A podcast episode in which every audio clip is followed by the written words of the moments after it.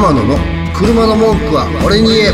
皆さんこんにちは。平田福永潤です。今回も天野さんとお届けしていきます。天野さんよろしくお願いします。はいこんにちはどうも。今日も暑い中お疲れさんです。お疲れ様です、はい。暑さだけじゃなくてねい。ろんな天候がこう暴れ倒すような時期ですもんね。すごい。もう地球が変わってきてますよ。変わってきてますか。はい。その時期入ってますよもう宇宙から見たらもちろんどんどん変わってます。あら地球が変わってる。地球の環境が変わってますね。地球ごと変わってる。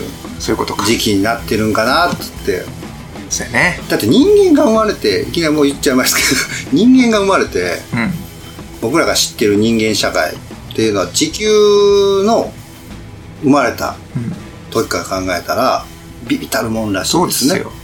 人類の歴史ね。うん。それは地球の歴史。100メートルなんか誰が聞いたんですねうん。地球が生まれて今スタートして、あ地球スタート地球スタート。400メートル。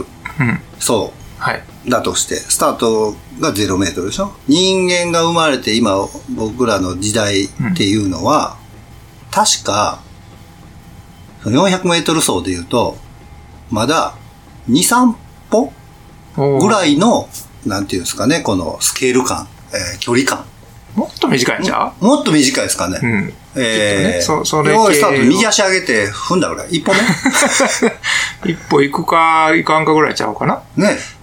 まあまあねそのそれぐいらいの中でう、ん中でさえもすごく変わっているからね。そういうことですよね SDGs も頑張りましょうだから。ちょっとでも延命しやんとね、地球を。環境変わってってる。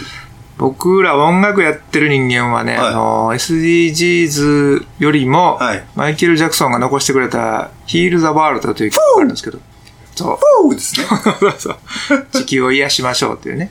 あっちのメッセージがね、はい。はい。やっぱより鮮明に、はい。当時からそういあそんなそうか、そういうメッセージの曲なんですか。ちょっとねもうやりすぎよというメッセージは、すまあ特に音楽やってる人間は、はいい、ろんなアーティストからメッセージ受けてるはずなんでね、はい。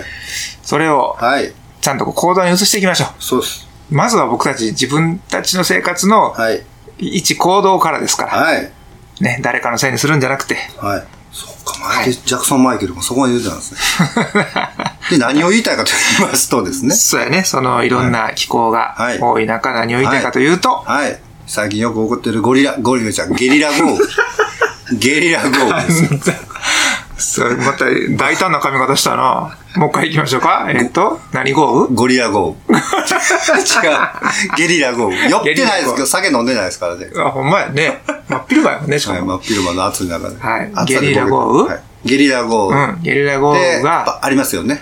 あるね。まあ、ゲリラ豪雨だけじゃなくて、あのー台風が多くなって、雨の量が増えたりとか、うん。これカーライフにつなげると、何が起きてますかってなった時に、はい。ゲリラ豪雨で雨が一気に増えて、うん。で、こう、排水うん。のね、えー環境も、なんていうんですか、追っついてないと。はい。なら、道路の冠水。うん。車は道路を走ります。はい。ボートにはなりません。はい。という時が、おそらく今後増えてくるだろう。ですねそして実際増えてますね。はい、増えてますね。もうちょっと収録は今8月頭なんですけど、えーちょうどほんまこの1、2週間の間で、青森と、えー石川県にもね、すごい、このねゲリラ豪雨で、あの、災害が起きてますから、で、パッとね、僕も写真見てたら、やっぱ車が、ね、沈んで、あの、泥に埋まれ、埋もれてたりとか、冠水している車って、やっぱり見受けられるんで、うん。もうほんまにこう、いつ何時起きてもおかしくないので、その時にどういう対処すればいいのかっていうのを、もしね、皆さんの記憶に残ればなと思いますのいやいで、こうちょっと下に埋もれるトンネルって言ったらいいな。ああ、下にグッとね、し下がってるねそういう。ところに水がはい。完全にかぶっちゃったから、はいこの通行止めようとか、はい。はい。そういう事件だと、まあ、はいちょいちょいはいあるんですよ。実際はい遭遇はするんですけど、はい。まあ、やっぱりニュースで見るようなさ、この、全部、それこそボート的に車がボワーって水の中はい走ってるような、はい。あれはなかなかお目にかからないんで、うんうん。どうしても、こう、対岸の火事的なね、はい。まあ、こんなこともあるんだっていうのに自分ごとにはなりにくいうんうんうんうん傾向があるんです。はい。けど明日は我が身ってことですよね。そうです、そうです。いつそういうことに、はいこの地域でも、はい。そういうことになる可能性が非常に高いと。あります。だからこそ、はい。天野さんが今からお伝えいただくのアドバイスをね、はい。うまく仕入れときましょう。はい。ではお願いします。まず第一、これ大事ですわ。大事ですか？焦らない。もうまず気持ちからいきましょそうですね。う。もう何をどうしちゃいい。そのな、もうそう、うわーってパニックになるんですよね、人間ってね。で特に車って普通にね、ゆったり走ってるんですけど、そういう時に遭遇すると、絶対と言っていいほど焦ります。焦りますか？ビビります。うんで、やっぱりそのニュースとかでも、冠水して死亡事故とかにも繋がったりもしているんで、そういうのがもう脳裏にわっともう、いろんな情報が、あの、集まっちゃうと、パニックになるんでね。はい。でもそう、もうなるかもしれないという、こう、認識さえあれば、おそらく焦るという、焦らないというね、うん。ことをまず第一にできると思うんで、はい。まずは焦らず、もう後ろの車ついてきてようが、うんあの、止まってもらって、うん。で、状況をしっかり把握するという状況。要は、まあ、さっき淳さん言ったみたいに、こう、スロープになっているとこなんか、普段、大体通ってはるような道やったら大体わかると思いますけど、そこがほんまに池みたいになってたらもう行かない。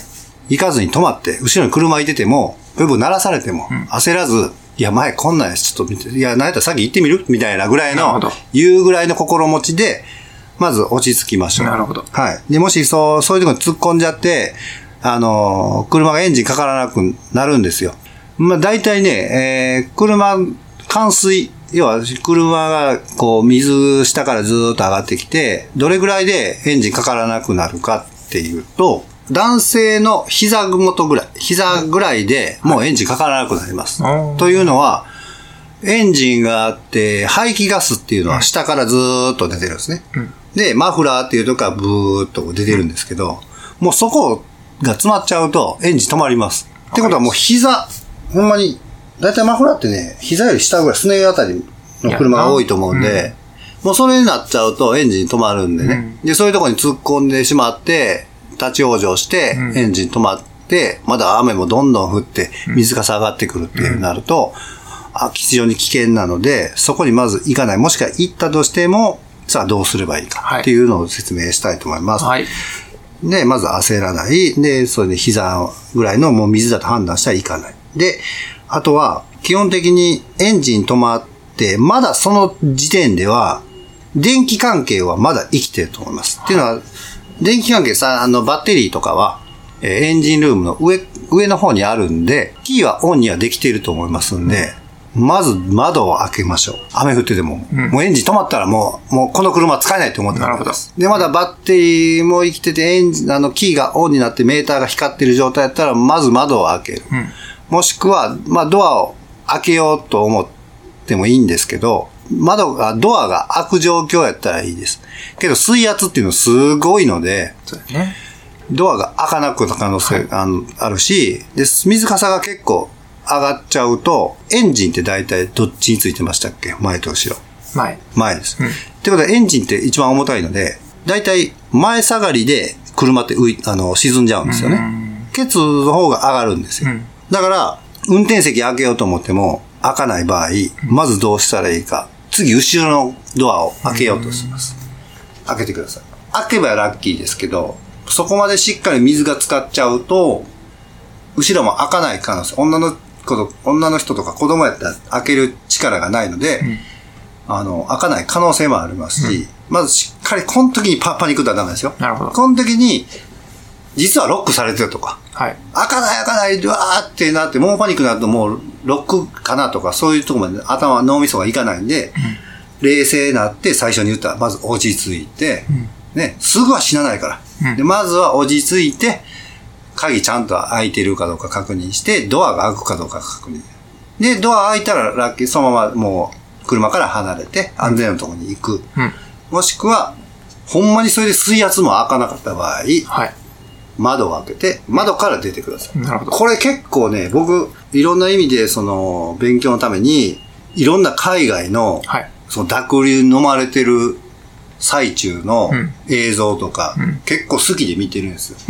で、それ、まあ、あの、何を見てるか言うと、こうなったら俺やったらどうするっていうのを、ために見てるんですなるほどね。はい。こうなったらどうする、んで、車ってこういう風に流れるんやなとか、どういう風な姿勢になるんやなとか、あの、なかなか勉強材料って手元意外と、あの、あるんでね、そうやって。はい YouTube とかでも、あのーあるんですけど、やっぱりそういうのってなかなか見ようとも思わないし。うんけど、実際僕みたいなの見て、どうすればいいかっていうのは、やっぱりこうやってね、伝えれるっていうのがあって、見て、あの、勉強材料の一つにしてるんですけど、とにかくもうみんなパニクるんで、まずは、あの、そうやってさっき言ったみたいに、なかなか窓から出るっていうのは結構根性いりますけど、もうさっき言ったみたいに、エンジンかからなくなった時点でもうこの車終わったって思ってもらったら、じゃあ次どうする？命やな。